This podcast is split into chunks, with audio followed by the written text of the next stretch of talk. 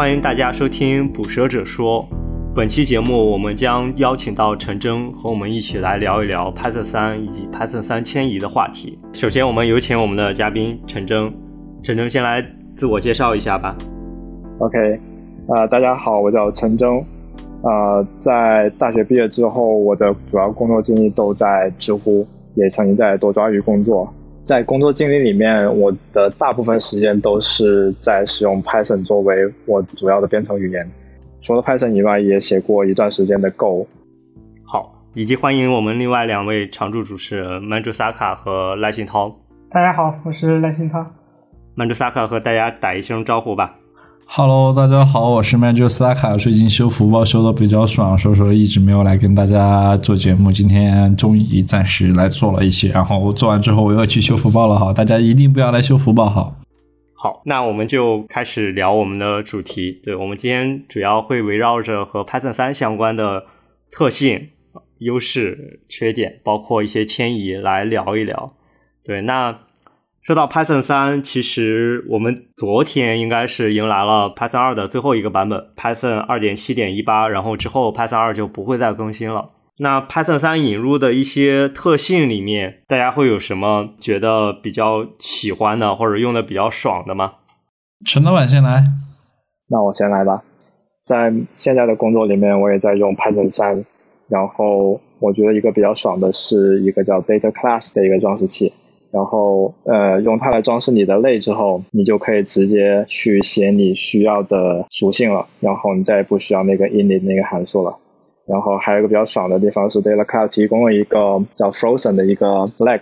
当你去把它设置成 True 的时候，你这个实例呢，它就是一个只读的，就不会被修改了。哦，这个特性好像还挺有趣的。我之前没有接触过 Data Class，但是它。就相当于是我们可以生成之后就可以被保护起来，是吗？Read read only。对，是因为我们现在的工作里面，目前的代码是偏 OO 的风格的，所以其实会有特别多的这种类的定义。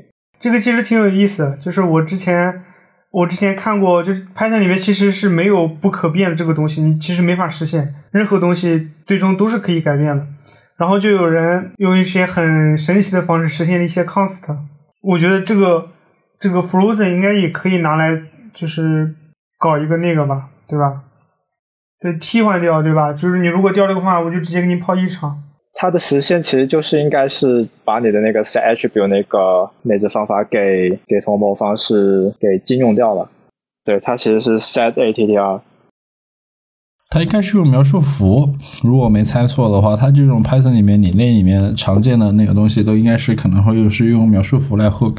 对，其实就就是你的那个 property，你比如说你 class 里面的 property，对吧？然后它其实本质上也是就是通过描述符来 hook。对，property 是描述符，但是有一些也不是。我觉得这个我们可以再确认一下，到时候看一下它的 pp。对，我们可以看一下，因为因为 data class 我也没怎么用过，说实话。哎，我我有一个点比较好奇啊，陈征，就是刚才有描述说我们在很多地方就是使用 OO 这种概念，然后会用到 data class。我想知道，比如说一般什么场景会选择用 frozen 这个 flag 呢？嗯，就是当你创建好你的实例，你就不希望它被修改的时候，或者你能确定它不会被修改，也不会去。就你不会去修改它的这个实例之后，你就可以加一个，然后相当于做了一个保险。就你可能知道你自己不会去修改，但是你加上之后，你就能知道哦它一定不会被修改了。哎，那是不是我我不太确认啊？是不是比如说我们假设做一个库 A，那它对外暴露的 API 所返回的对象，我都可以 frozen 一把？嗯，我觉得是可以的。我觉得我觉得也是可以。我觉得其实这样也是感觉是挺推荐的。我不确认，也也许这也是一个不好的事件，对，因为我之前没有用过，但是我觉得 free freedom 这个这个 flag 确实好像会比较有趣一些。比如说像 Python request 的那个库，就可以把那个 response 成 frozen 的，对吧？这个我还我还呃没听过。对，因为听起来大家不应该去修改这个 response，如果真的有需要，应该把里边的数据导出来，然后自己去做操作。是的，哎。刚才还提到说，data class 有另外一个好处是不需要自己手动写 init，是吗？嗯，哎，这个地方我有个问题，就是我可以，因为因为那个 data class 那个 PEP 我看过，它就是说你写的那个 class，然后你在下面写上它所有的那个属性，比如说 name，冒号呃 string，然后 age 冒号 int，然后就就你后面的都不用写了，它就会嗯帮你根据你写的那个属性帮你生成 int、eq、哈希这些东西。当然你也可以控制它们不要生成 eq、哈希。就之前你如果定义 class 的属性全都得写到 init 方法里面嘛，这对其他语言的程序来说可能看起来比较奇怪，因为你你就相当于那个 class 里面什么都没有，然后你在 init 里面规定了它有什么属性，对吧？而且还是一个相当于是动态生成的，对吧？如果你 init 里有 if 的话，对，你同一个 class 的属性都是不一样的。对对对对，但是我我我这个地方其实一直有一个问题，因为我就是看那个 PEP 实际写代码的时候，我用的很少，所以我想问一下陈征，就是你们有没有遇到过这种情况？就是比如说我 init 里面有那个呃有一些值想给它默认变量嘛，比如说你你新建一个 connection，我默认的端口如果你不填的话，可能是六三七九这样子，但是。如果你在那个 class 下面的属性加一个等号，然后给它赋一个默认值的话，那这个属性如果按照我的我看的 PEP 的时候的印象的话，它应该直接就被提升成一个 class 的 attribute 了，就不是对象的了。因为你那个是就是你 class 本身啊，你它其实本身就是 class attribute 嘛。不知道是不是这样子，就是你不能给那个属性赋一个默认值，它如果有默认值的话，它就变成一个 class 的属性，不是对象的属性了。听起来变 class 属性比较合理，比较符合 Python 的定义。它是通过那个 inspect 来 hook 掉里面的东西的吗？我还真没有太看过它的实现。对对，因为之前没有 data class 的时候，我们就是这么写的嘛，对吧？class 里面的对 init 上面的东西就就是那个 class 层级的东西，所以好像没有什么办法，你在那个呃 data class 里面给给这些 class 定义默认值。哎，我不太确认，就是这个是就是被会被提升嘛？因为我刚才看了一下这个 data class 的文档，但是好像没有明确的体现这个事情。我看这个文档上面写着，如果你写一个值等于零的话，这个值就是在 init 的时候会变成一个默认值等于啊，我想起来了，嗯，实现不是很重要哦。我现在明白了，我再给你们讲一下，我刚刚讲错了，就是说没有 data class 里的时候，你在 class 里面写一个 a 等于零。那这个 a 就是 class 的属性，对吧？它是它的值是零。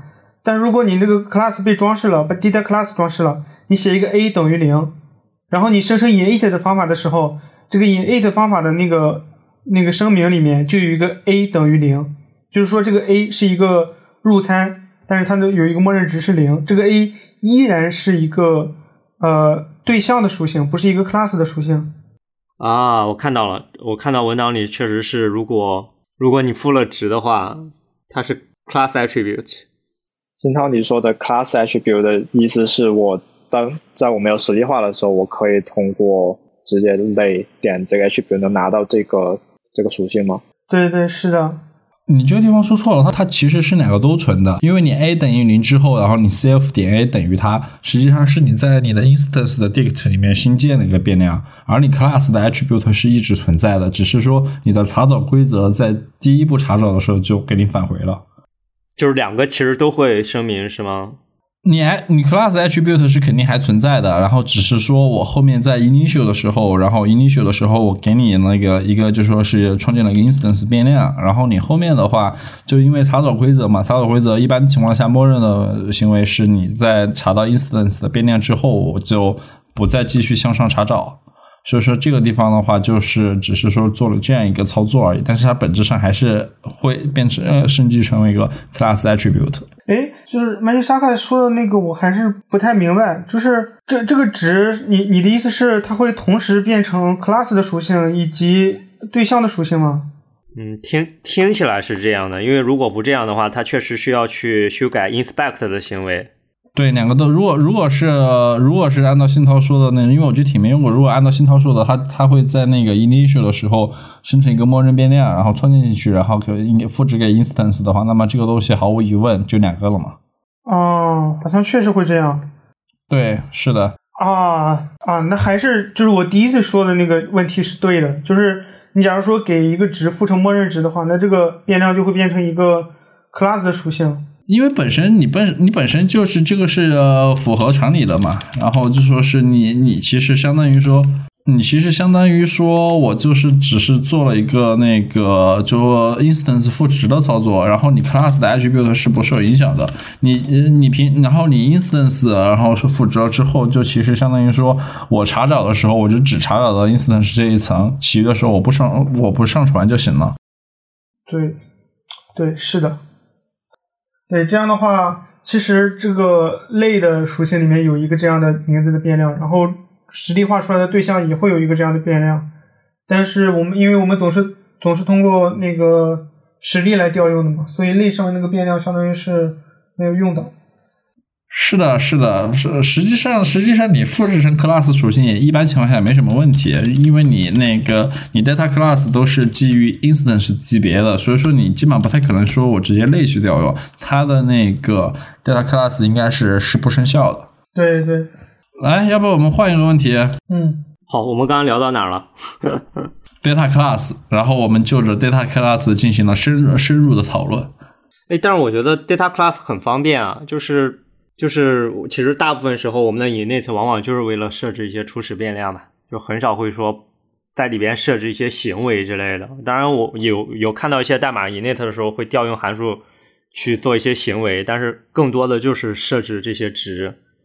还对，的确是，但是像比如说，有些的确很长，其实，在 init 里面去设置值，其实也是挺常见的。哎哎，陈晨，我还有一个问题啊，就是 data class，因为它其实提供了默认的 init 方法，对吧？那我能不能，比如说，它有没有什么提供一个特殊的方法，我可以自己写 init 的时候调到 data class 的 init，这样我就相当于是我可以把 keywords 整体的先传给它的 init，让它帮我 init 所有所有的变量。然后，如果真的有行为的话，我在之后我再追加我自己想要的行为。好像是，就是你在里面不是定义 init 了，你好像可以写一个叫其他名字的方法，然后他写的那个 init 会调用你。嗯，啊，他会调用我是吗？就是我注册一下，相当于是。对，但是我我不确定，我我看一下啊。它里面是有个 post post 的 init processing。哦，对对对，post init 这个名字就叫 post init，然后也是一个。当的 method，对对对，哎，我觉得这样还，我我我我我了解到这个之后，我觉得我还挺喜欢这种方式的，就是我的，相当于是我的我的，我就可以定义我的对象属性是什么，就是显示的来声明定义。对，生成完之后，如果有追加行为，那其实就有点像各种构造方法里边，我最后再去，呃，再去再去执行一下。嗯，对，那个 post init 就是相当于完全执行完了 init 再执行你，比如说。你这个 class 里面有 a 跟 b，然后你可以在呃 post init 里面写 self 点 c 等于 self 点 a 加 self 点 b。酷，学习到了，我觉得是一个比较比较新的方式，可以来做一些这种对象的操作。是的，啊，我觉得反正是我觉得 data class，听今天我刚才看了一下，我觉得以后感觉可以用起来了。虽然我现在也不怎么写 Python，可以为了 data class 开始写 Python。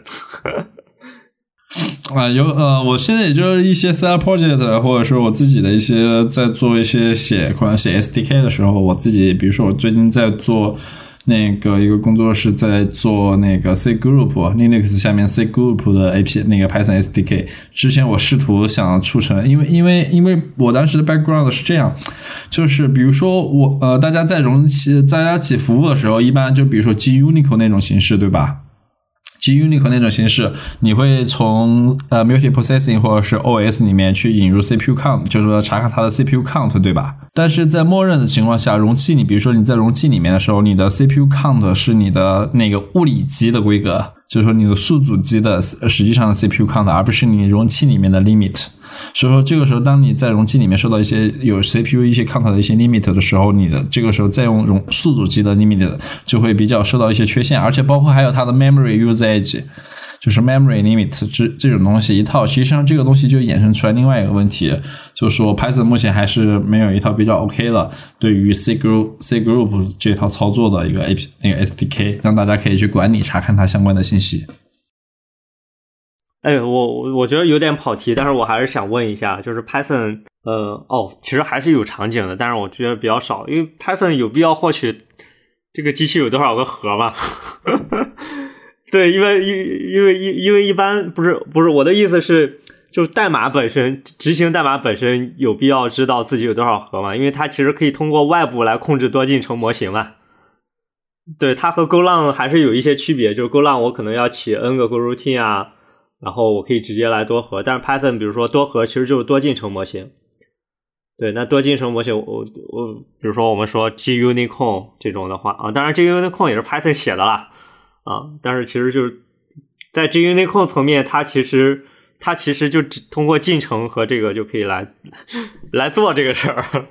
对你其实本身还有一些代码是本身就说是要去获取它内部的，就比如说你是 OPS 或者说状态的，你要去获取它的内部的 CPU 核数，或者说是它内存的限制。就就这个问题就并不并不仅仅限于说我是嗯内存的核数，对吧？就比如说我在我我举个例子，我起了一个服务，我容器里面有一个就说是健康脚本，就是说我起了一个服务，一个主服务，一个健康脚本，然后我健康脚本需要检查我这个服容器里面我我整体的呃内存现在使用和那个内存限制之间的状况。对，然后这个时候就就是一些比较偏呃需要去暴露底层信息的场景，这种就不太 OK 了。好，我们把话题拉回来。嗯，对，拉回来，拉回来。哎，我我先我先说一句，data class 我们刚才聊完了吗？算聊完了吧。新涛，你你觉得有什么 Python 三比较吸引人的新特性吗？陈老师刚刚还想还有还有没说完吧？除了这个 data class。呃，我知道一个是有序的字典，这算是一个，但是目前好像还没有用到过。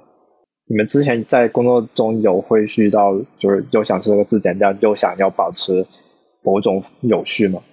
嗯，对，这个我我先说一个吧，就是，但是其实没有用到，但是我能想到的一个例子，就是比如说 Django 的 RM，你如果写那个 choice，就是之前你你们写过吗？就是 Django 的 choice 有，就是说一个数据库的属性只能选这个，比如说要么是男性别，要么是男，要么是女，要么是不想透露这三个选项，你就把它写到一个 choice 里面。这个 choice 要怎么写呢？要一个 list，然后里面有三个 tuple，每一个 tuple 都是一个呃，比如说 female，然后逗号女生，然后这个女生就是用来显示的，然后这个 female 这个就是用来存放到数据库里面去的，然后。你你们想一下，为什么要写成一个 list 里面有三个 tuple 这个有点复杂的结构呢？就是因为如果像嗯，如果你不这么，你要保证它的顺序，如果你不这么写的话，对吧？你写一个字典，这放在之前的 Python 里面，你每一次根据这个这个 class 来生成你的 migration 的时候，你跑十次可能会生成就是四五次 migration 的 file，但其实里面什么都没做。为什么会生成四五次？就是因为它每次生成的这个。choice 江国认为是不一样的，因为字典是没有顺序的，所以他就要在一个用一个 list 里面放一个一一对一对的 pair 这样的数据来放这个，有点有点嗯不是很直观嘛。但如果字典是有序的，那你就可以直接用字典来放这个 choice，就非常明嗯明了。啊，你这个的话，其实之前是有两种情况。第一种情况是在 Python 二和 Python 三之间的割裂。其实，因为因为它默之前所有字典默认的行为是，默认行为说我根据那个它的哈希值存放的槽来的。然后在 Python 二时期，它所有的那个呃哈希值，它的就说是都是都会是一样的，因为它的随机数种子是默认是固定的。然后在 Python 三的时候就不一样。我的另外，我举个另外一个场景吧，它是这样。就是金融验签的场合，就是有一些金融公司，就比如说你去调支付或者其他接口的时候存在验签，验签的时候它有一些会很奇葩的，对于它里面的参数顺序有要求，然后你需要去把它生成的那个 JSON 再做一次 MD 五之类的，那么这个时候 order 的 dict 就非常有用了。你说的是微信是吧？嗯，其实其实不仅是微信啊，我我就举个很简单的例子，因为是它一般情况下支付的时候。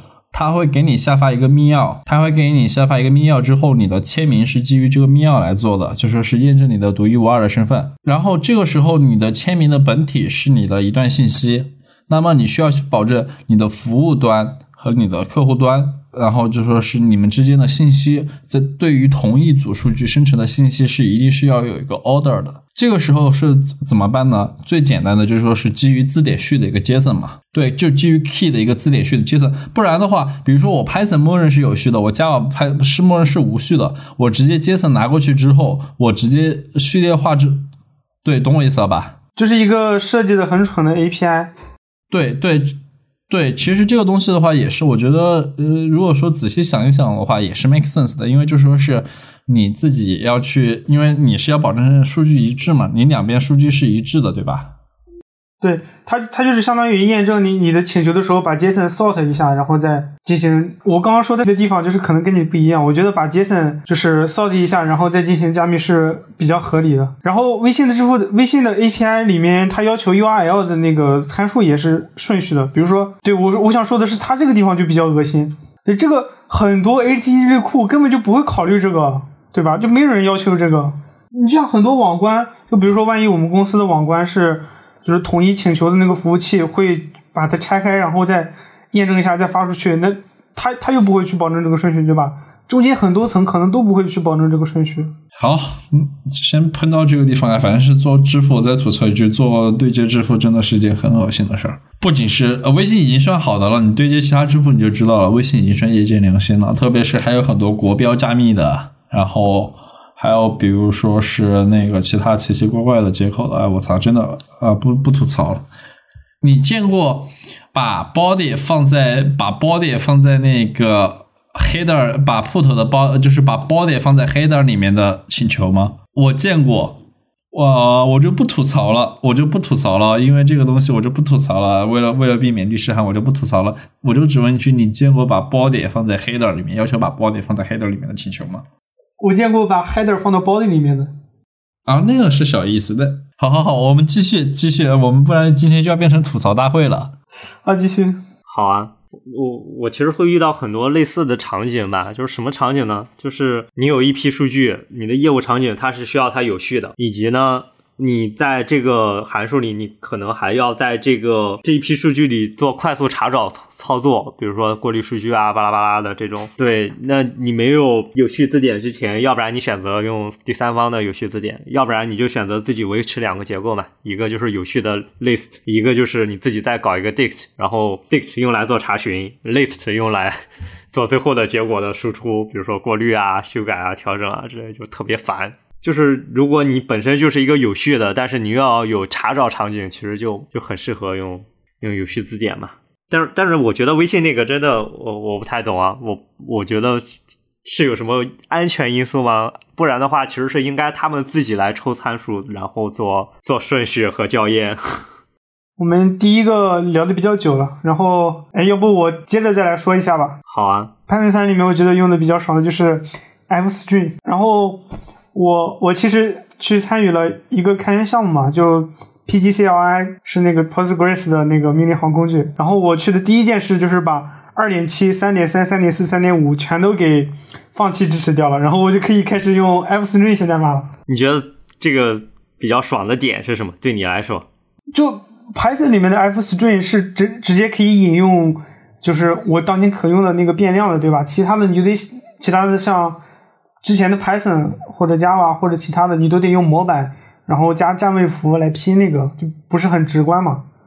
嗯，然后现在的 Python 的那个 F-string 甚至还支持，就是你的中括号里面写一个 for 等于号，然后就没了，外面是个大括号嘛。然后它打印的时候会自动打出来这个 for 等于，然后是跟着它实际的变量。它实际上是可以写那个，就说是调用 function method 之类的，其他一系列的东西都可以。嗯，不是，我是说它后来新加的这个，它可以把那个加用等于号来来表示出就是什么等于什么。OK，就是这个调调试起来特别方便。嗯，你能懂我的意思吧？就是能。对。我纠正你一点，其实这个其他很多语言都有，像比如说我现在就写的很爽的 Kotlin，它也是，还有 C Sharp 之类都是有的。哦，C Sharp 也有，Kotlin 现在有很多特性，其实挺好的，它这个语言比较新嘛。对，Kotlin 它使了很多 design，我很喜欢。嗯，我也是，我看过，稍微看过了解过几篇 Kotlin 的东西，然后，嗯，我想吐槽 F string 的一点就是，如果让我来设计这个 F string 的话，我会把那个。f 前缀嘛，放在那个双引号的后面，因为因为我比如说 logger 点 info 的时候，我经常就是打了第一个引号，然后后面打了打了打，呃，写了一行字，然后我想把某个变量打出来，然后我开始写了个花括号，发现我这个 string 其实没有加 f，然后我就把光标跳到前面去加 f，对吧？然后我又跳到原来的位置写了这个变量，然后打另一个引号，然后括号，这样一行日志这个代码我就写完了。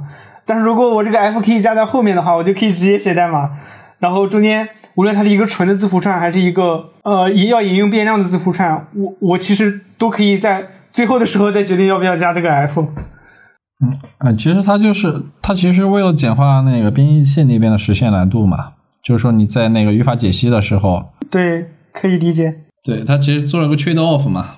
我觉得对阅读代码也是更好的。对对对，我觉得是对对对阅读代码其实也是更好的。嗯，对你如果看一些代码，然后你看这这一行太长了，你就不会看，然后你想不到后面还有个 f，对吧？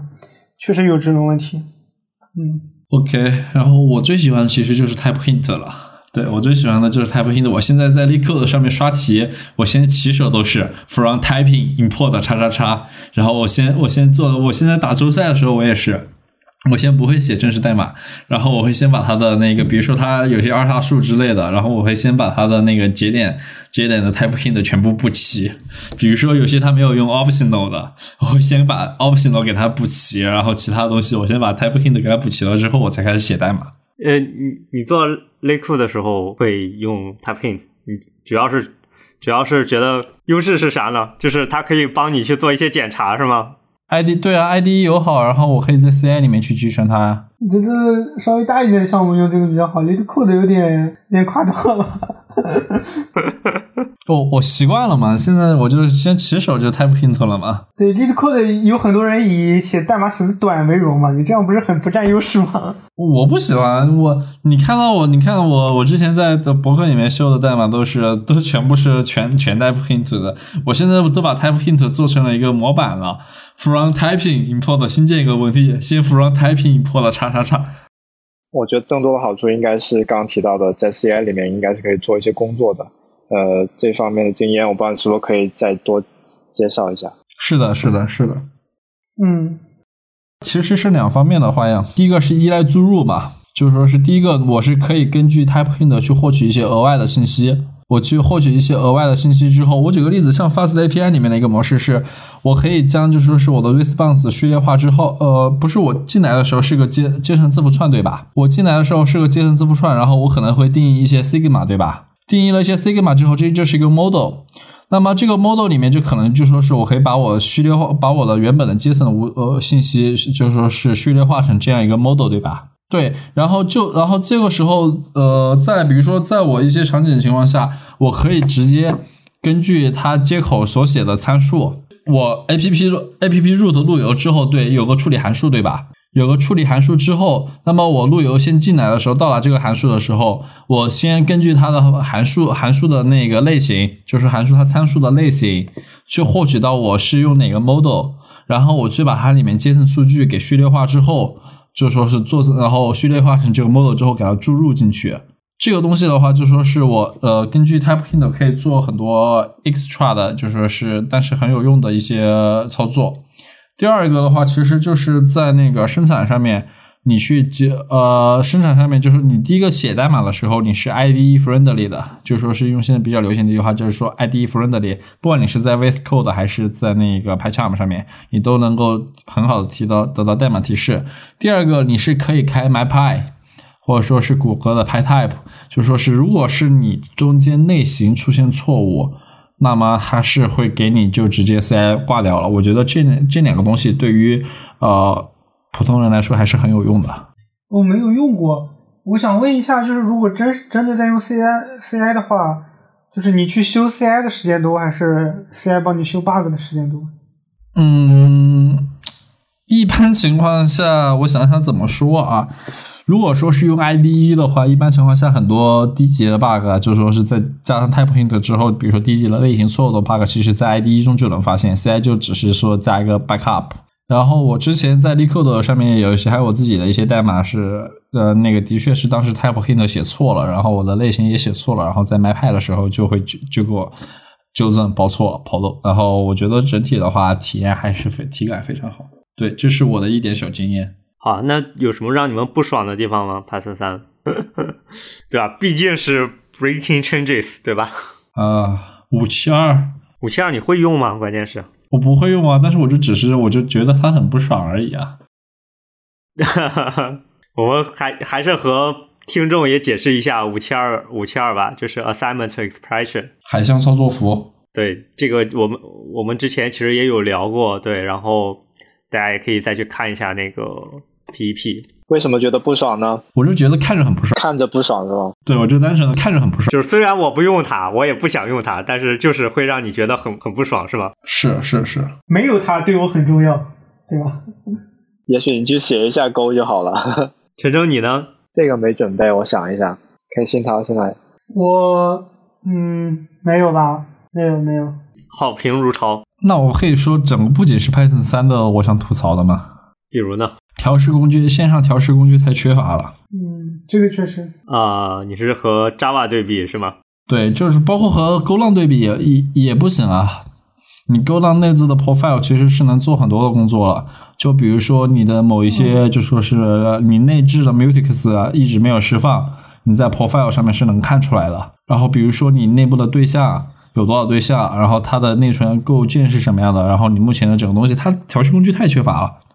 我举两个很简单的，我举我举，呃，我举两个很简单的例子，就说是呃一个吧，就我之前在调试我司的，我我们之前有个场景是。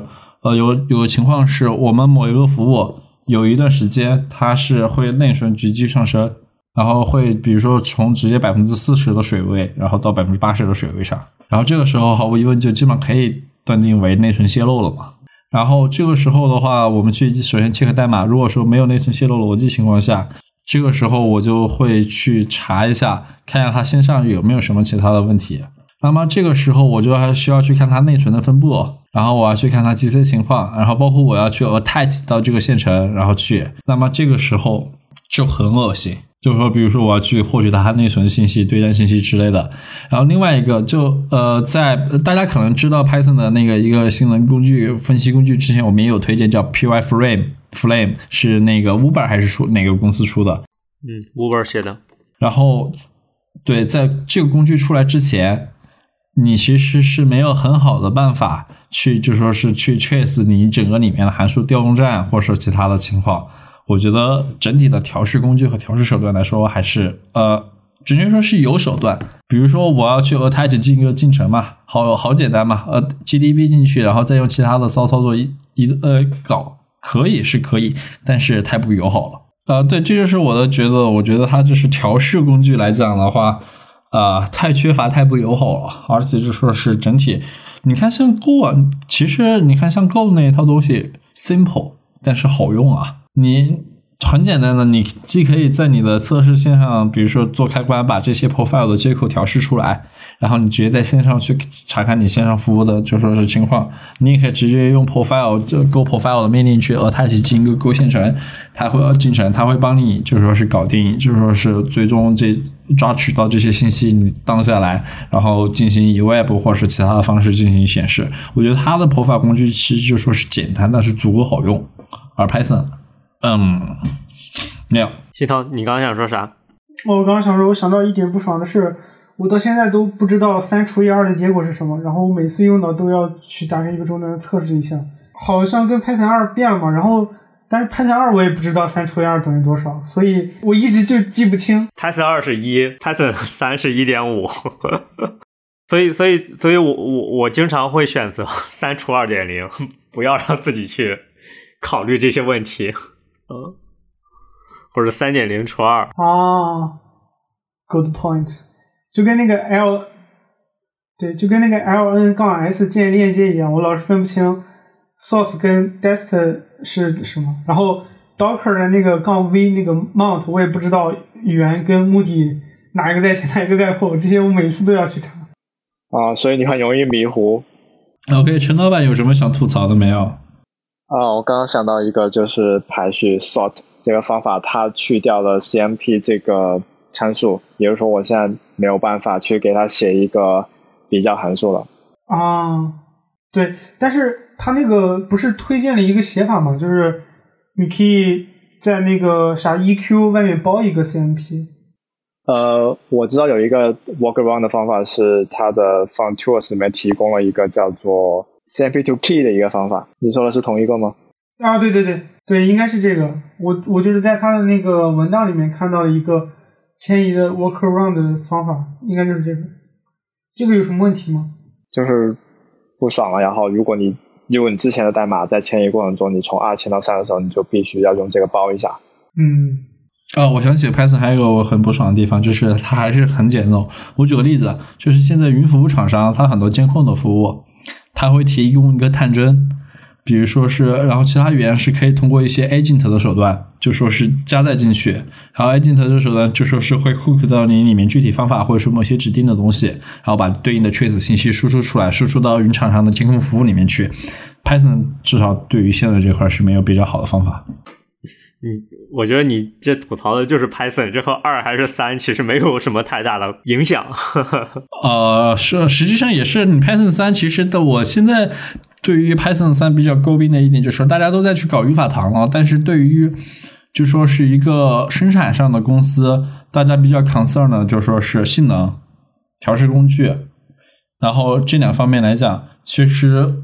做的努力其实是相对不算太大的，说实话，对，这是我这这是我自己的一个小看法，因为我觉得，就像比如说，你会为了 think，对吧？think 还好，think 的确很很很多人会为了 think 去迁，你会为了 PEP 五七二，然后去把你的代码库从三点六迁到那个三点七吗？然后你你会为了是进行做一个迁移吗？我觉得可能说是吸引人更多人来用 Python，用 Python 三点三加叉叉叉，它更多的原因是良好的性能。然后就说是贴切的语法糖，再加上方便的工具。OK，这是我的一点小看法，没了。刚刚是不是有个口误啊？是三点七还是三点八？五七二吗？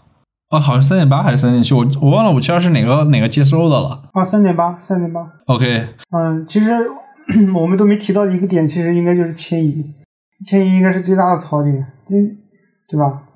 不兼容。是的。陈正不是从 Python 二迁 Python 三迁了有一段时间吗？能给我们聊一些，比如说这种迁移中遇到的槽点吗？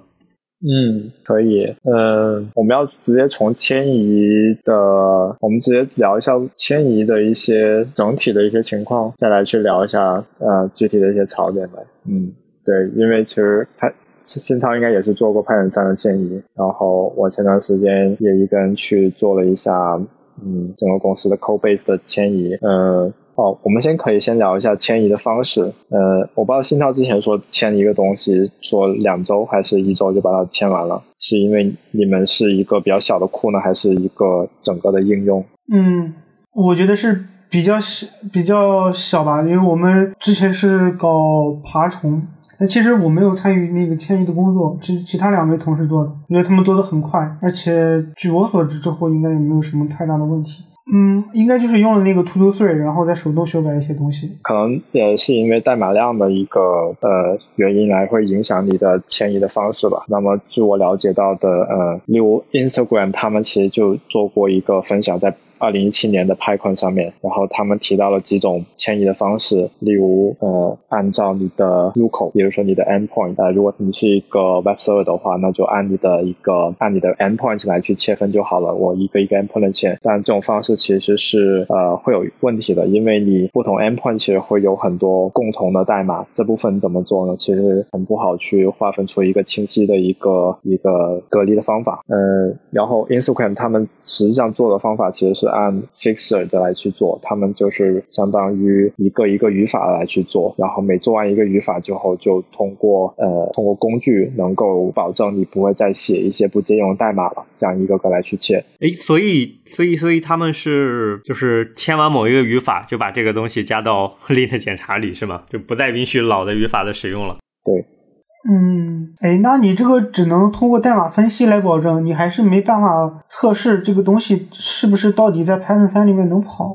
嗯，那啊，刚提的只是说你实际上改兼容代码这部分是怎么做。嗯，其实我们忽略了一个比较重要的问题，就是在你实际上再去迁移之前，你其实会有非常大量的工作，其实在补你的测试，因为呃，对于 Python 这样的一个编程语言来说，呃，测试是测试是非常重要的一部分，尤其是涉及到这么大量的一个改动的过程中。同意，我之前的话是花了先花了一个多月来，我就一当时迁移一个主服务，然后呢其实是花了一个月来不测试，包括进那个单元测试和集成测试。嗯，所以在你开始迁移之前，你先保证你的测试覆盖率是足够的高啊，这个足够高，那就看你们是怎么定义了。对 我们之前的话，我们之前测试覆盖率是没什么要求，但是后面的话，我还是尽可能做到九十五以上。那相当的高。对，因为主要就说是各种 monkey 派 mon 那个 monkey in 派系嘛，就说是能派起的地方就派起了，就是说保证它行为一致。然后，但是我觉得它可能说按入口。按入口或或者说是按其他的，也有其他的问题。就比如说像我们之前的一个众生网关的东西，它一个入口可能和其他入口有有关联的关系。就说你一个就说是，如果说你一个地方迁移，就是你一个服务之间，它当时是结构设计有问题，就是说整体模块之间的耦合比较有关系严重。所以最后我们选择我选择的策略是一次性起一个新的东西，然后全部把它签完了之后。全部把它签完了之后，然后来做，就说是灰度，然后慢慢测。嗯，哎，陈钊，就是你你刚刚说的那个测试嘛，嗯，就是怎么在 Python 三里面测呢？就是因为你的整一套的测试肯定是在 Python 三里面跑不过的。假如说你只迁移了一个呃语法，嗯，呃，这个其实呃，这个可以先说一下我呃，我们是怎么去做。迁移的，我们按照的区分方式其实是按目录结构来的，也就是说按不同的模块，我们先把某一个目录下的文件给先做了。那么其实我们测的时候，可能就是先做呃，其实我们不能说按目录，其实我们按层了，可能分不同的 model 层、control 的层或 handle 的这一层，这样来去做切分。所以其实这时候测试来说，呃，为什么选这样的方式，其实也是为了测试的时候会更更好去测，说哪些已经 ready 了，你就可以去通过 linter 和你的测试能保证这部分其实是。是能够保证能正常工作的。刚刚 m a n s a k a 其实提到的那个方法，其实呃，在 Instagram 的分享里面，其实提到了他们，嗯，这也是一种方法。如果你的你的比如你 check out 出来的一个 branch 能够非常快的能够去改完，并且能够 merge 回去的话，那这样方式其实是非常好的，因为呃，你就是直接一把就搞定了，你不会有。但这个的前提其实是你的你要足够的时间足够的短，这样才不会不了做你其他的开发。我当时是全职来做迁移，我当时是花了两个多月，将近三个月时间吧，然后全量就是说是老服务全部下掉。那你这个过程中，你不会有新的 feature 和新的？会有些新的需求，会有些新的需求，但是不是基于这个服务的，这个服务这个服务当时的需求我是全部停了。对，所以就是这是一个问题，就是你必须把它的新的开发都停掉了，全心全意来做这个东西，不然你是没有办法保证你能够 merge 回去的。因为是因为我们当时其实是一个重服务，重服务的话，你一个个接口签，其实说实话，你的扣你你一个个接口签，因为你按照你的接口签的灰度。其他的流程，因为我们当时 infra 并其实并不完善，因为 infra 并不完善的一个后果，就说是你对于细，就说是呃非常细的接口的力度的灰度，其实是做那个做的并不太好。而你如果说一个接口一个接口的签的话，其实是需要你对于就说是比较呃细力度的进行控制，对，就是说是百分比或其他的就是灰度测试的时候。但是我们当时没有这么完善 infra，因为我们是以整个一个服务。就说是一个进行聚合点进行的那个上游的一个就是转发，那么这个时候也没办法，就只能说我们一次性的整体打包迁移。哎，陈导，你们分层迁移的话是将这一层迁移到 Python 三，然后添加上嗯 CI，在 Python 三里面就加上这一层的测试吗？然后其他层还是只跑 Python 二？呃，是的。但是会在 CI 那层用 Python 三来跑吗？还是？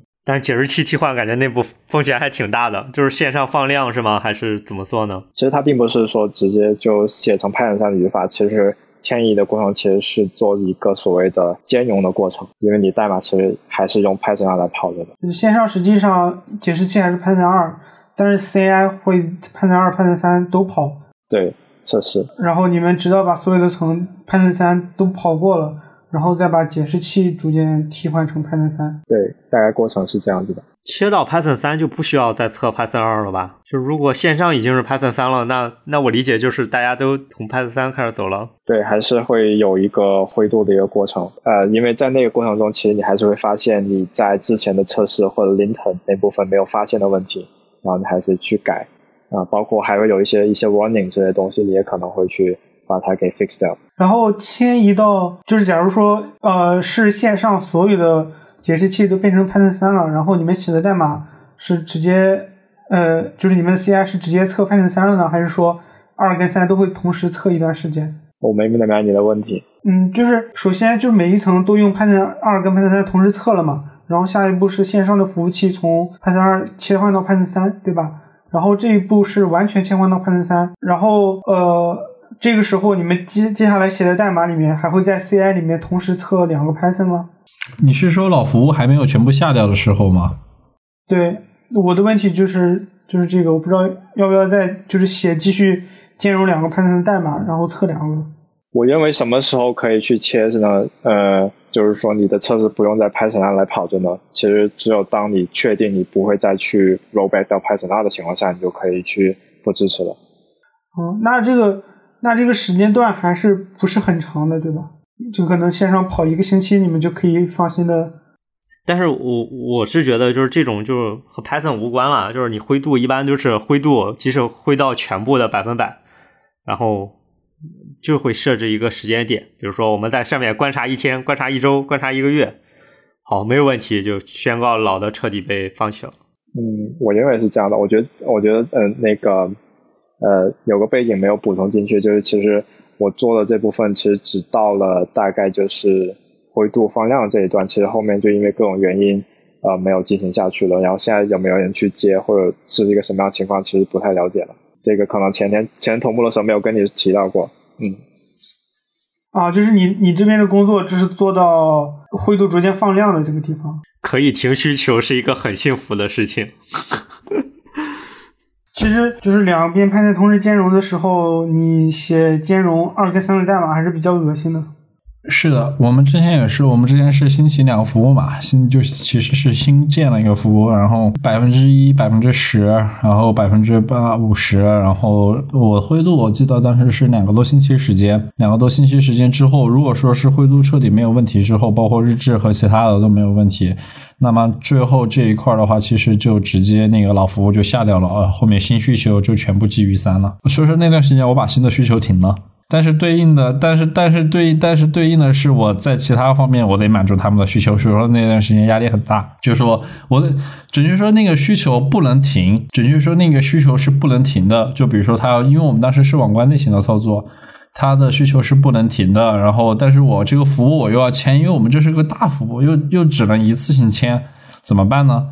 那我就只能用其他方法让他能满足他的需求，但是不改这个地方，所以说只是停了在这个 code base 上的需求，但是实际上它本身上的需求是我通过另外一些方法帮给他满足了，所以这个还是很恶心。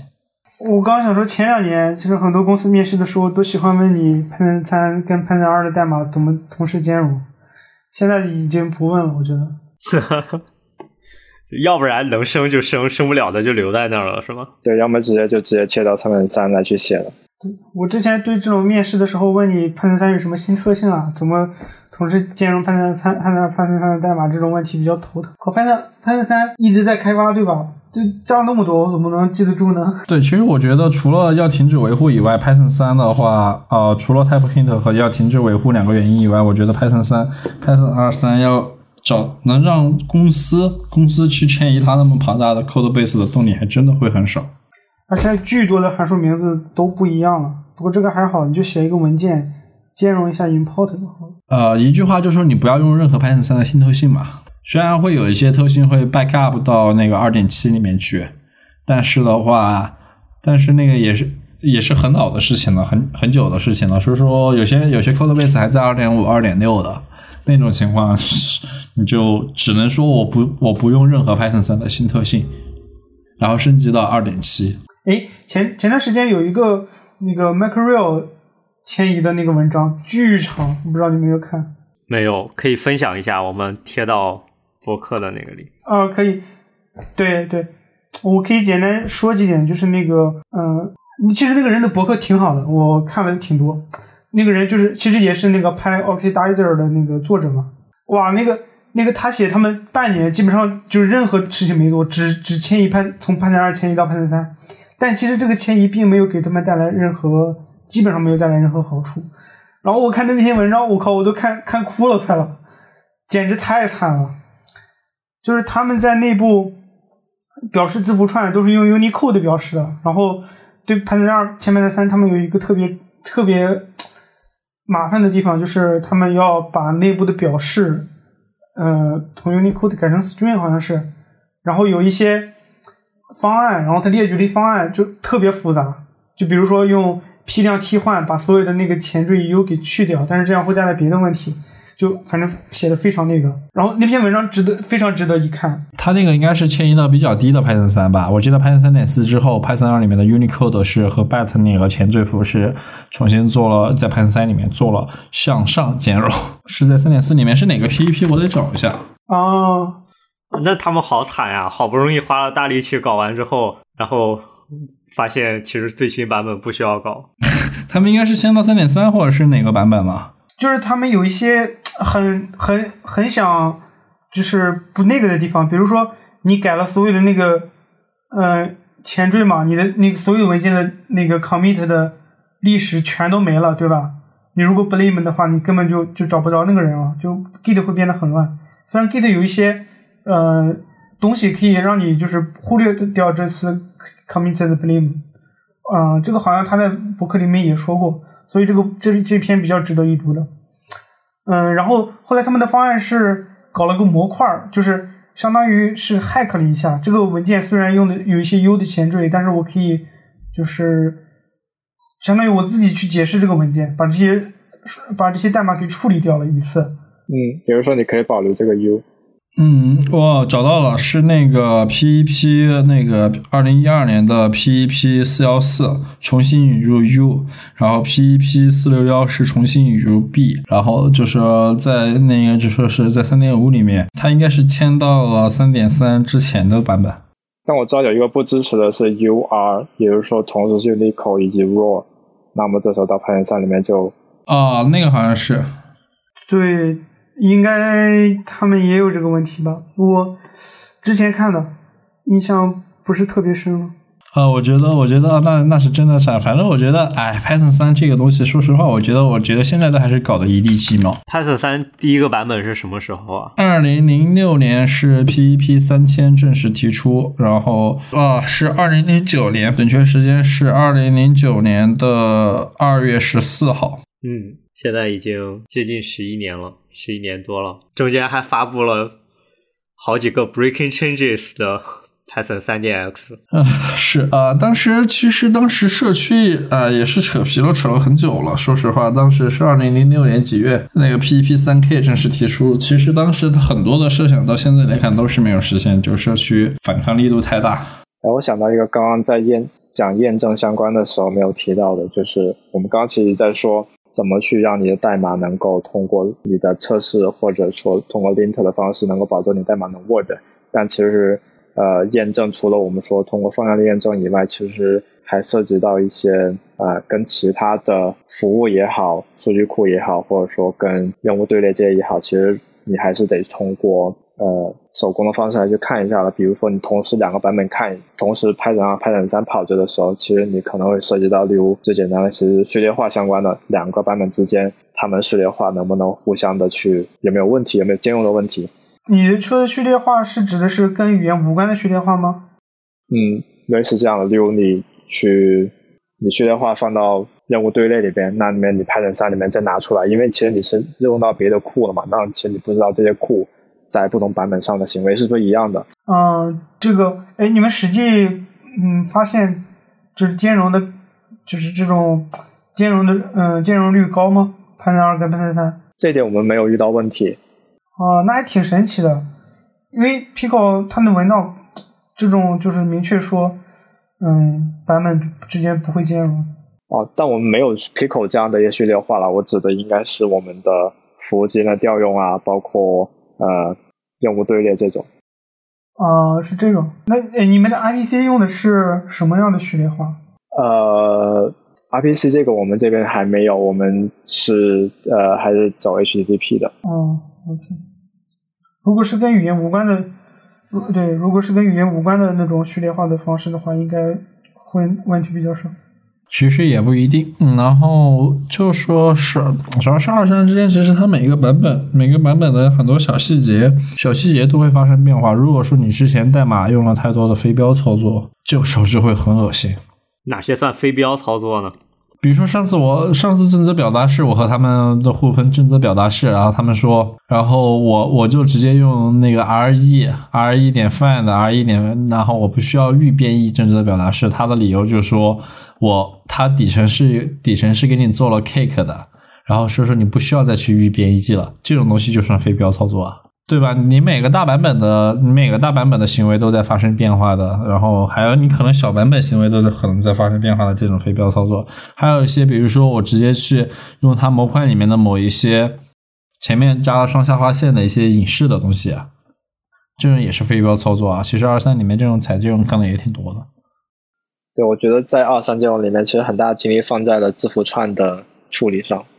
我我想起一个呃遇到的一个坑是。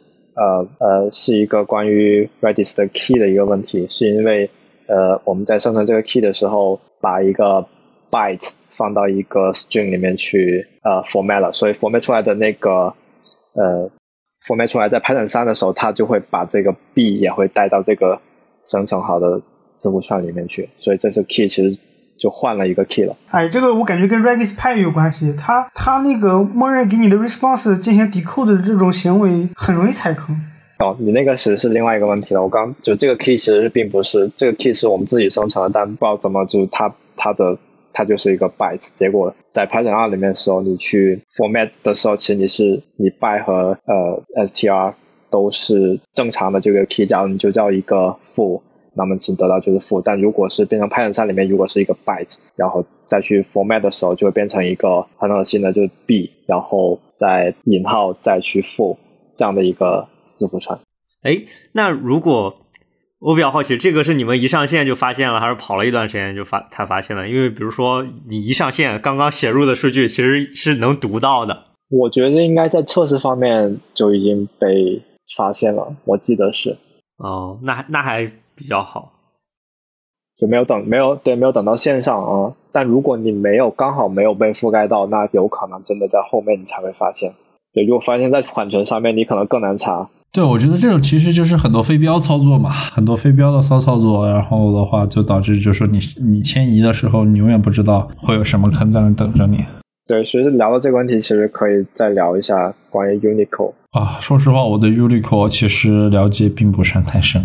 来，陈老板先来给我们科普科普。Unicode 就是字符集嘛，然后 Python 里面我们经常在 Python 上写的时候，其实可能在最开始就会写一下什么，去写一下 code 点 UTF 八。那 UTF 八其实就是所谓的编码编码方式，就它其实是表对，其实什么叫字符集呢？其实就是 Unicode 是字符集吧？对对对，我我担心我担心我讲错了。呃，是 Unicode 是字符集。Unicode 呃，那个 UTF 八是具体的编码方式。对，那就是相当于字符集是什么？就是我们呃不同的字符都会有它独一唯一、独一无二的一个表示方式，然后也可以叫做码点。那么呃字符集呢，就是这样的一个码点，它呃它具体的一个在不同的字符集里面所表示的一种方式。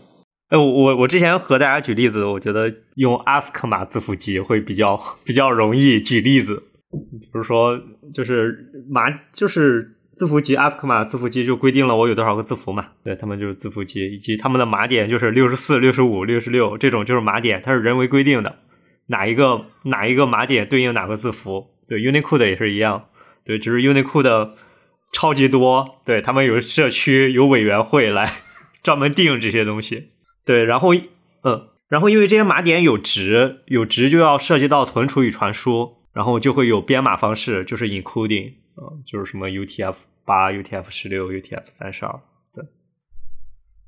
哎，我来说一下，你们看我这样理解有没有问题啊？比如说第两万个字符是你好的你，然后所有的浏览器、所有的程序都知道这第两万个字符是这个汉字，然后我们在传输的时候会把它编码成 bytes 嘛，就是把这个两万这个东西给编译成 bytes，对吧？然后两万五通过 UTF-8 编译成 bytes，它可能因为有一些压缩或者什么的，编译成 bytes 之后，它的值是呃一二三，然后我传到另一个地方，传到传到给另一个地方，然后它再把这个一二三按照 UTF-8 给 decode 出来，它就知道是两万，然后对应出来这个你好的你。然后假如说我把这个两万用 UTF-8 encode，然后变成 bytes 之后是一二三，然后对方。呃，误认为这个是 UTF，嗯，是 GBK，然后他用 GBK 给 decode 出来，发现这个一、一二三 decode 按照 UNI GBK 的方法 decode 出来之后是两万五千，然后他就发现这个东西 decode 出来是另一个字，就是遇到了编码问题。对，这就是你们小时候玩游戏会遇到乱码问题吗？对，这个其实就是问题的根源，就是我们小时候玩的游戏大部分都是台湾产的。嗯，哦，对。然后，然后台湾的编码，他们的编码，他们的字符集和编码方式叫 Big 五。嗯，对我们叫我我们当时叫啥？我不确定我们当时是不是 GBK，我忘记了。反正就是从一个数值对应的汉字到编码方式都是不一致的。但是大家用的那个码点其实都是统一的，对吧？只不过找的这个呃不不不统一，码码点也是不统一的，就是大家各自定义自己的码点。那这个对。就是编码方式也不统一，码点也不统一。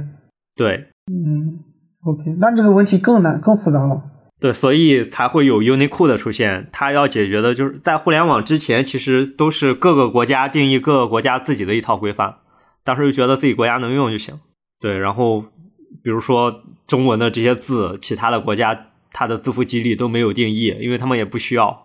对，但是后来就满足不了了嘛。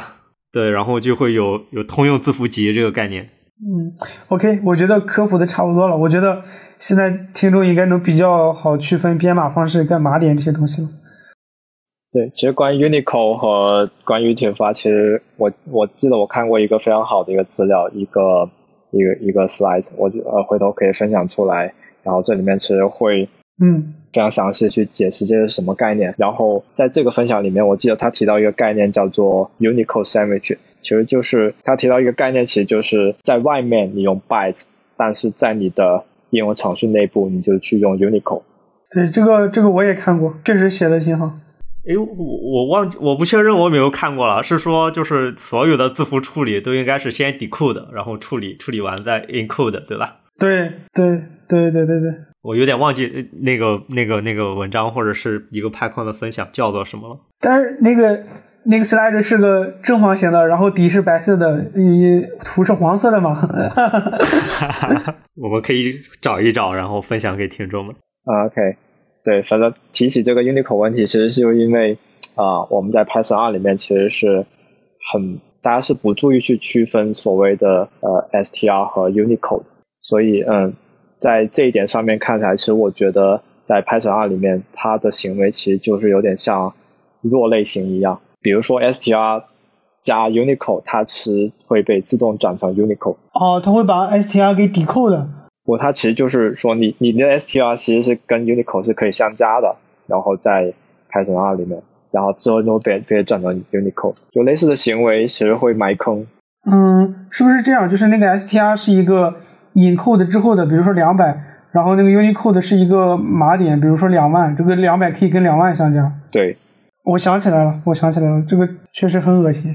然后这这样你一旦相加起来传出去交给别人就非常非常难解决，因为它既不是一个呃 encode 之后的那个 bytes，又不是一个 Unicode，对吧？它两部分都有。我收到过这种东西，我靠！我在 API 里面见过这种东西。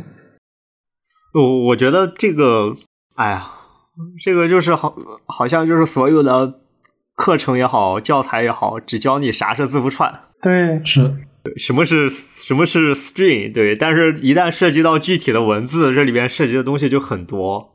其实这就其实对，其实这让我想起来，其实对我确实在我是呃在迁移过程中才知道的一个，就是当我去便利一个 byte 的时候，例如我就是 byte 就是 A B C D 的一个 byte，那么我去便利的时候，我用一个 for 去 print 里面这个逐个 print 出来的时候，其实你得到就是九七九八九九，这个你们可以在 Python 三里面去试一下。但起码在 Python 三里面知道你知道这是一个 byte，但其实 Python 二里面就是确实。它没有清晰的给你指出来的时候，其实它是都有可能的。对，在当时在没有正明确引入 UB 这两个概念，就说是大家在盲写的时候就可能 GG。哎，但是不是不是呀？就是这个怎么不是？我觉得我们可以再再讨论一把。你 A B C D 的话，比如说你一个就你什么前前缀都不加的 A B C D，它既可能是 bytes，也有可能是其他的。就是你不强制声明，就是它的值是可以代表很多含义的。是二一性嘛？对，它是这个东西的话，其实也是个经典的坑。如果说你之前就说是没有正确的使用的话，也是也是会让你觉得在欢声笑语中打出鸡鸡的。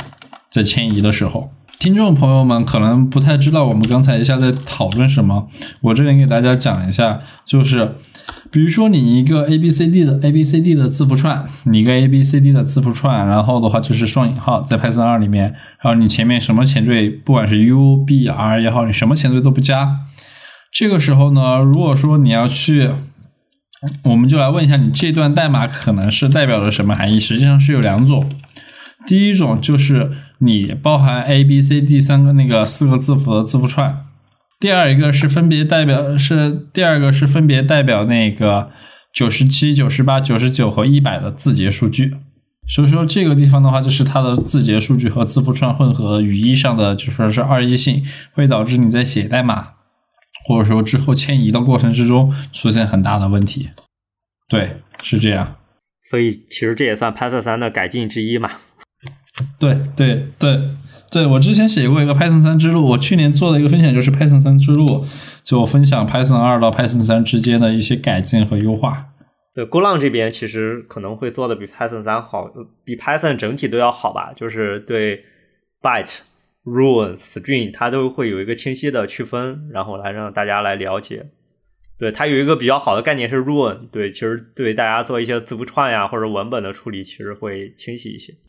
是我再举个例子，其实 Python 二之前坑还是挺多的。就比如说，呃，早期版本 Python 是没有那个 generator 或者是 iterator 这种概念的。所以说，比如说你直接字你要去，比如说我们呃呃字典点 keys，然后是获取它里面所有的 key，对吧？它默认的情况下是直接那个默认情况下是生成的一个就说是 list 嘛，但是如果说你内存里面就 key 太多了，你内存肯定要炸，对吧？然后你后面引入你再引入那个生成器的概念之后，你就有了 x 那个就说是呃 iter keys iter 那个 value 就是那个我没记错的话是。哦，对，iter items、iter keys、iter value 这种东西就会导致整体的那个 API 设计很割裂，因为它要向前向前兼容以前的行为嘛。但是之前的之前的命名和接口都已经给出去了，那它只能对对，就是它向前兼容。它最开始设计失误导致它向前兼容的时候，就是说是我补上这个设计失误，但是突然发现一大堆人用我设计失误用的开心，然后就导致它就要向前兼容，然后它就。整体的 API 就很分裂了嘛？哎，但是但但是我觉得社区在这个上面风格并不是统一的呀。就我我举个例子，就比如说 range x range range 对吧？对，就是它经历了这种先是提供了一个新的，然后又又去改老的这种情况。呃，对，它是先提供新的，但是你 Python 三是直接把老就说是老的语义也发生了变化嘛？就是你这个对对版本割裂嘛？说这个部分很多时候 Python 二。呃，时期的就是 API 设计的，就是说割裂会导致你在签 Python 三的时候，因为它重新一统了嘛，然后会导致你迁移的时候还是有很多坑。嗯，这个我之前还看 Vito 说过，嗯，Python 三的一个错误就是把 six 作为一个三方库，如果能重新就是搞这个 Python 三的话，它会把它放到标定义里面。哎，陈征，陈征，我把话题拉回来，呃，我我想问，就是比如说，其实刚才也聊了一些。Python 三的那个迁移的一些过程啊，包括踩的坑啊，一些然后一些经验，对啊，就是就是如果说，比如说现在还是有一些公司没有迁移的话，你会有什么建议吗？对，包括一些经验也好，或者一些资料也好，来指导大家。对，以及包括信涛和这萨卡，大家会有什么建议吗？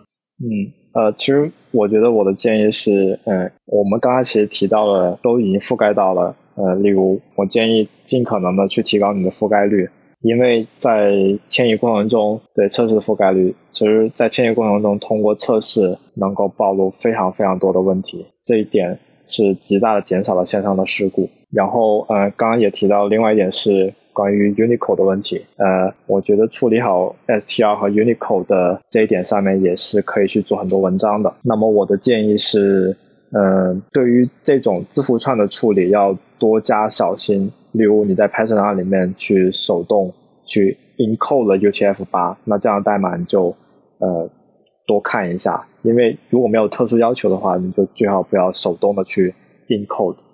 然后在迁移的过程中，我觉得。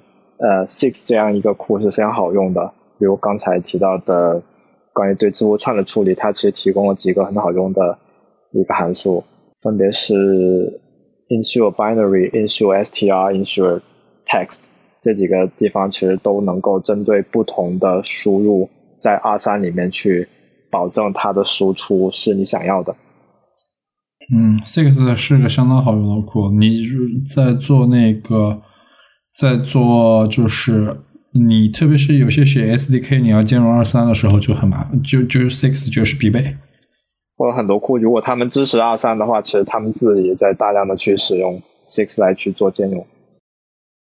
对，是，因为 Six 是你兼容二三，如果说你一个 SDK 兼容二三是必逃不了的。还有什么推荐吗？陈征？啊，暂时没有了。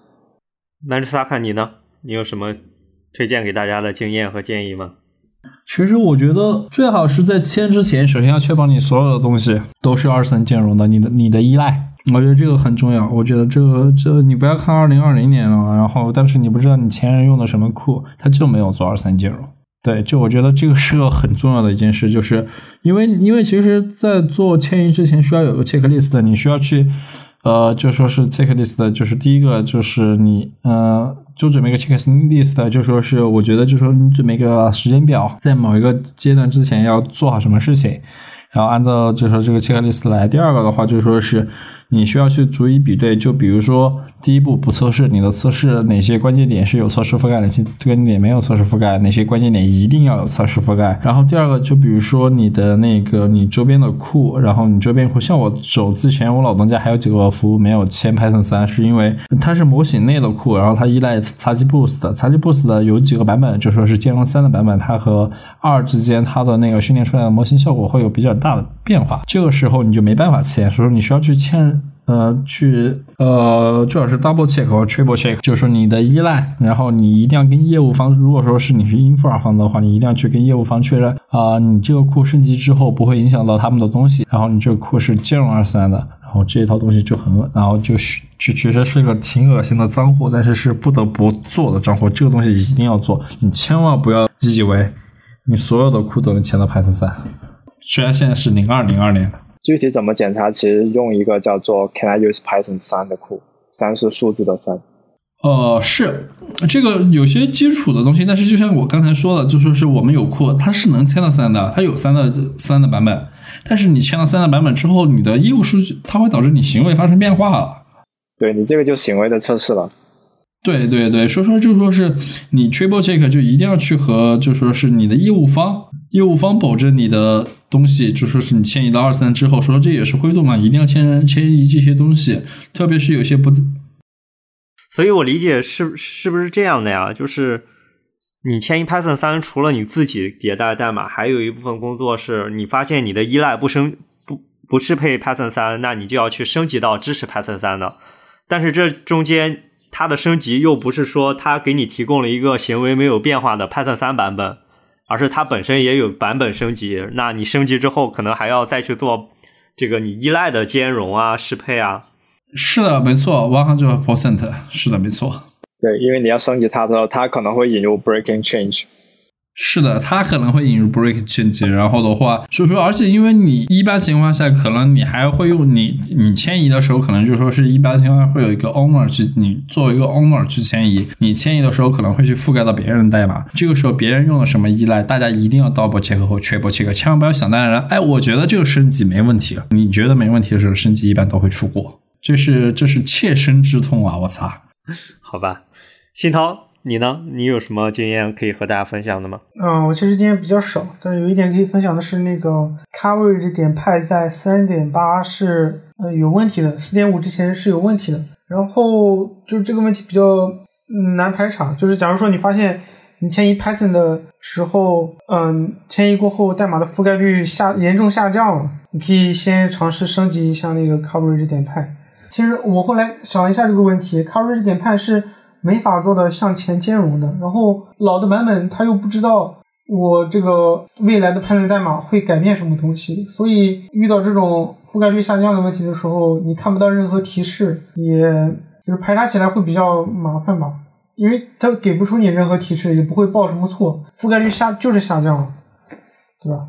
啊，对了，我觉得其实你你 check 的一个重点，还就是去 check 你的你你可能会，比如说有些公司会自己做一些 C extension，这个时候你一定要去 check 你应用的相关 C API 的变化，这个很重要，因为二三之间的 C API 变化其实是相当大的。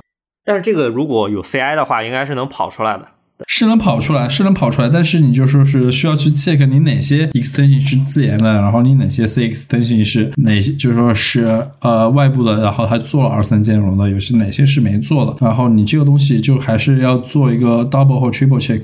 我觉得我们还没有聊那个异步相关的呢。我觉得很多人去用 Python 三，也有可能是因为它的异步好像变得更加好用了。我我其实很好很好奇，就是。因为我知道在三点四、三点五的时候，其实它是一直有各种变化的。呃，我没有了解过它背后的历史，包括它的实现，它整个过程是什么样子的。我觉得可以呃聊一聊这一块。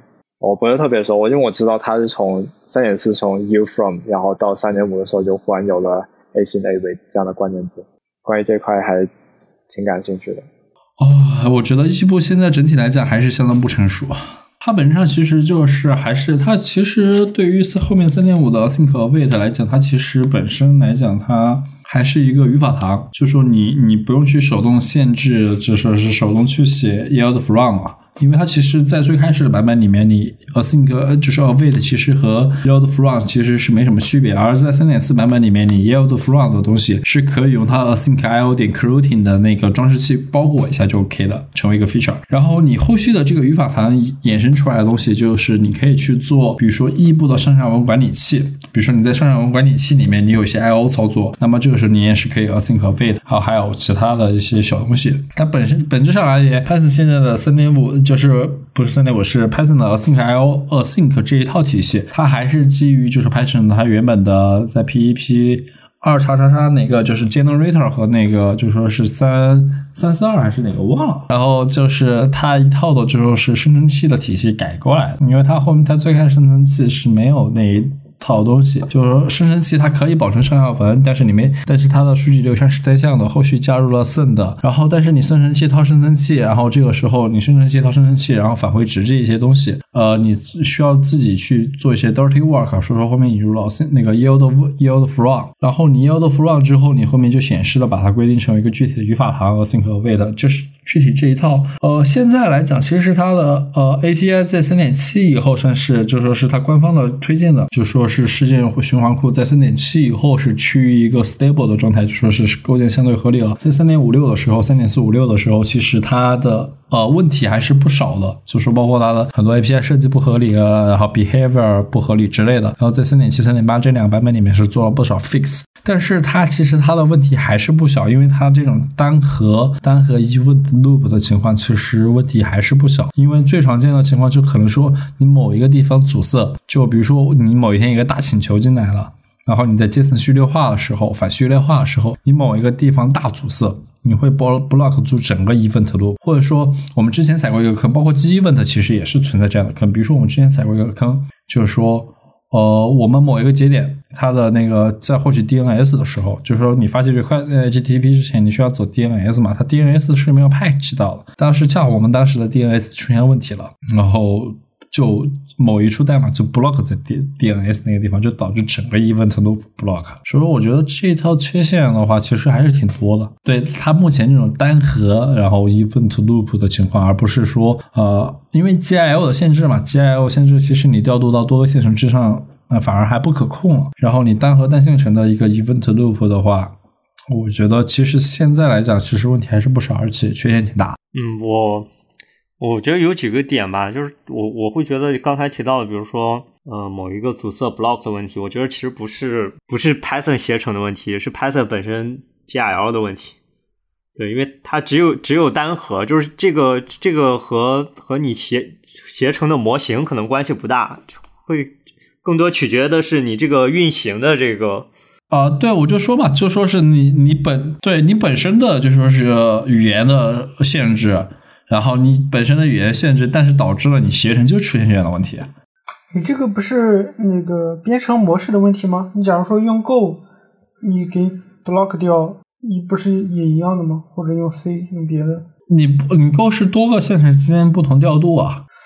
但是，嗯，就是它的解析一个 JSON，你用任何语言不都会 block 吗？假如说用 Go 的话，但是你也只会 block 住一个线程啊，你其他的地方是会其他线程上跑到 coroutine coroutine 是正常跑的呀。那 Python 的你也可以，比如说开四个线程，每一个都开一个实例吧。你每个开一个实例，但是你的只是这样，因为它 Go 的话是同一个 event loop，同一个 event loop，你多个线程上调度嘛。嗯，假如说四个线程的话，你要解析同时解析四个大的 JSON，然后才会同时 block 掉，对吧？是这样，你你你是这样，我一个县城里面，我是这样，我一个县城里面。我因为现在是这样，我们一个进程，我们现在是多进程部署嘛，多进程，然后多进程单多进程单线程一，然后每个每个线程一个 event loop 嘛。然后你之前，然后现在是你之前承担的，就说是你这个 event loop，你这个线程上面，你这个线程上面就说是承担了很多个请求，就很多个请求。你某一个请求的大的 JSON 来了，然后你把它 block 住了，block 住了之后，然后你其他的整你这个线程上面的 event loop 就全部就。就阻塞了，你其他的请求就没法正常调度。而在 Go 上面的话，它是可以，就说是把你的 Go routine 调度到其他线程上继续执行。那 Python 不也可以开四个线程，然后有四个 event loop 吗？你四个线程，你四个线程那个你 event loop 是基于一个单线程的模型的呀？对，就我知道这个意思，但是我觉得其他语言也会有这个问题。我我知道 Python 肯定会有这个。你其他的语言是你一个线，你是一个疑问的 loop 在多个线程上调度，但是你 Python 如果我没记错的话疑问的 loop 它始终是作用于单线程的一个情况，它的核心的调度。对，我能理解这个问题。就如果只有一个线程是有这个问题。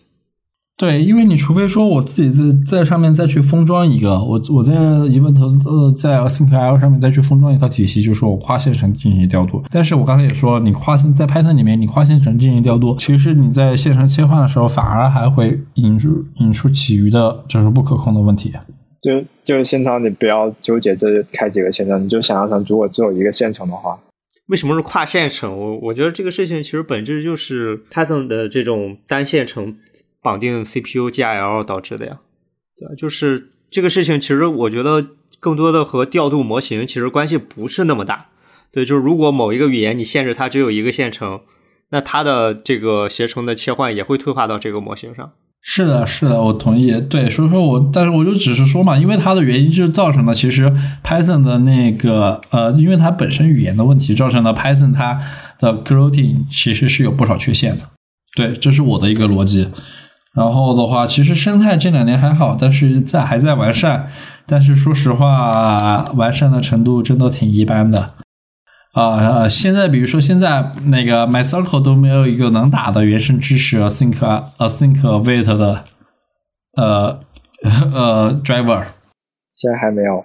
现在是还没有的。它有一个 AIO MyCircle 基于 P。基于 Py Py MyCircle 的，但是那个 bug 太多了，而且现在基本上是没人管的，三不管了。那个叫什么组织来说，他们其实一直在维护的各种 AIO Libs 是吗？对 AIO 叉叉那个吧，但是实际上很多户都是没有就三不管问津的状态。这点的痛苦我在两三年前有体会，但我不确定现在是到一个什么样情况。对，因为你就相当于是都要。就是之前这种很多都是官方自己实现了某个语言的特定的这个 driver 嘛，对，现在就变成了说我不只要实现这个 driver 协议，我还要提供一个这个 async 版本的 async IO 能适配的。哎，现在的那个 IO loop 还是都用那个官方提供的 async IO 吗？是的，而且就说是你作为一些基础的，比如说数据库或者 Redis 之类的，你要做到 productivity，就是生产可用的，就说是我觉得是个很困难的。哦，对，这一套的设计是什么样子的？还是一样，该缺的该缺的那个驱动还是缺。现在整整体上还是就说是整体的 API 设计都是用了那个官方的 ThinkIO，呃，ThinkIO 的话，它可以替换你底下的运行 loop，所以说后面现在的 UV loop 或者是其他的东西都还是挺有、挺有、挺火的。所以说，但是整因为问题其实并不在于你官方怎么发展，因为最主要还是就说你你生态，而是的啊，就是说你很多东西是需要从上上下的。你需要去从上向下的，就比如说我推了 ThinkIO，那么你是不是该去推一个，就是说具体的啊某一些样板的 driver 出来？就是比如说你官方在背后支持或者是其他的，而据我所知，目前这块是很少的。哎，Web Framework 呢？有什么新的啊？Web 的 Framework？哦，Web Framework 的话倒是挺多的，然后就说是比如说早一点的 Scenic。然后厚一点的，然后呃，API Star，然后后面退化为 Star Little，然后再近一点的，然后中间有几个，比如说呃呃，Fa Fa 什么的那个，之前还是挺好的一个，然后框架，然后再后面的话，Jango 嘛，Jango Jango 也是有支持 Think 了，现在就说是后面 ORM 的部分。再往后的话，就 Fast API 什么的，然后 Flask 据说有在支持 Think ASGI 那一套东西，但是进度还不知道。这样听起来还是多了蛮多。对，所以说我觉得这这一套东西是需要钱和人一起砸进去的。其实上层支持的还挺多的吧？嗯，就是就是 Web Framework 这一层，其实而且他们应该会简简单一些。但是但是，比如说你你他依赖的一些东西。对，Web 就说是呃，对，就是 Web Framework 一直都是挺多的，但是最关键就是说是我们不，我们用谁又谁又是只用谁又是只用 Web Framework 啊？就比如说现在很火的 gRPC，它好像也没有原生的 Think 模式。嗯，gRPC 应该是有提供一个异步机制的，但是应该不是 Async IO 的那种。对，它应该就提供了一个 Future 的这种这种这种实现。对吧？所以说，虽然你可以去通过，你可以通过那个，比如说我包括一个线程，因为 Async IO 支持线程的调度，你支持你用一个线程去裹一下。但是我觉得这种东西就还是一句话啊，呃，配套的设施太少了。当然，这个东西又是老老黑重谈了，我每天都在黑它，然后每天都是这几个理由。人家说你能不能换点新的理由？但是我突然说你也没有新的变化呀。所以现在看来，大家升级到 Python 三之后，其实很有可能是并不会去引入这种异步相关的关键字，或去用到相关的 feature。我我我我我不确认，就是如果是一个大项目的话，我觉得很难。就是特别是如果那个大项目之前就在用 G Event，那对他来说，可能他会付出很大的成本，但是可能不会有太多的收益。就就是。就是你，其实我我听起来，比如说一个项目规模越大，它要切成 Async IO 的成本其实是越高的。对，那对以及以及其实我不太我没有了解过啊，我觉得我事后可以去了解一下，就是这种切换到底会带来多大的性能的提升？对，这个我之后可能会去，也会之后想去了解一下。嗯，我们是从 Async 退回到了 G Event。是的，没错。然后我们最后我们迁移到了 Async 之后，然后又从 Async 退回到了 G Event，问题太多了，提升挺大的，提升说实话是挺大的。而且而且说实话，如果你不去用 Async 等一些特性的话，你从二点七切到 Python 三，实际上你的性能还是会下降的，你敢信？对，就说是从 Python 三，从 Python 二点七，Python 三的几个版本，我记得是直到 Python 三点六。然后性能才和 Python 二点七打平，之前的版本性能是一直低于 Python 二点七的。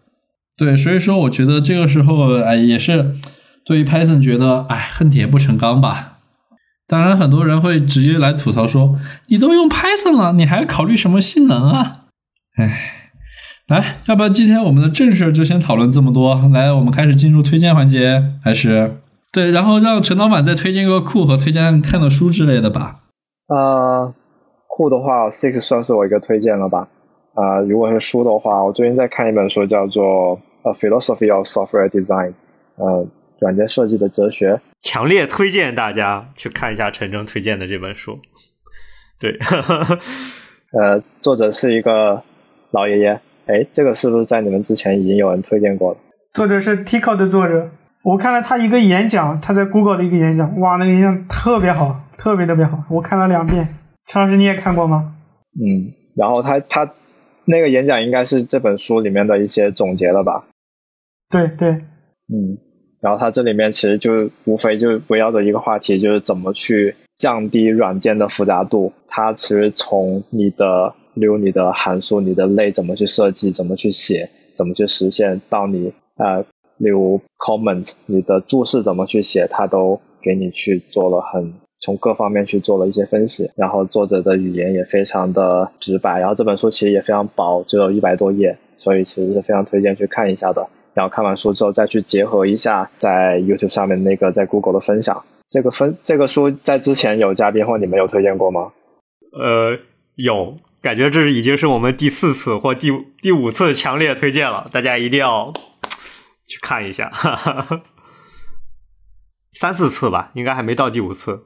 曼芝萨卡，你有什么推荐吗？哦，我最近推荐两本书吧，一本是那个呃 Microservice Pattern，然后是中中国好像有引进版，是叫做微服务设计设计模式还是什么的，然后。就是里面讲的微服务的一些设计的精要，或者说是一些就最基本的遵遵循的 principle。然后这本书的质量还不错，啊，我觉得是最近新书，算是一本新书吧。然后我就挺挺挺推荐的。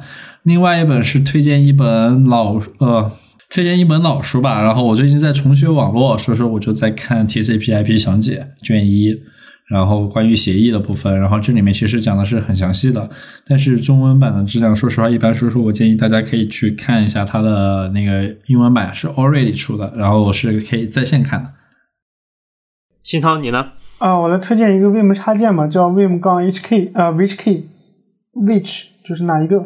我我们知道在 Vim 里面，你们你可以 map key 可以这样，比如说，嗯，你的 leader 可以是逗号，你可以逗号 A B 干一件事。然后逗号 A 也可以干一件事，但是显然这个直觉上这两个 mapping 是冲突的嘛？Vim 是这样来处理的，就是你按下逗号 A，它发现这个逗号 A 后面还可以再接一个 B，所以逗号 A B 它会执行逗号 A B 的事。如果逗号 A 你停顿一段时间的话，它就会认为你按的是逗号 A，然后就会执行呃逗号 A 所干的事情。所以这个比较恶心的是，假如说你有这样的 mapping 的话，你每次执行逗号 A 需要隔一段时间。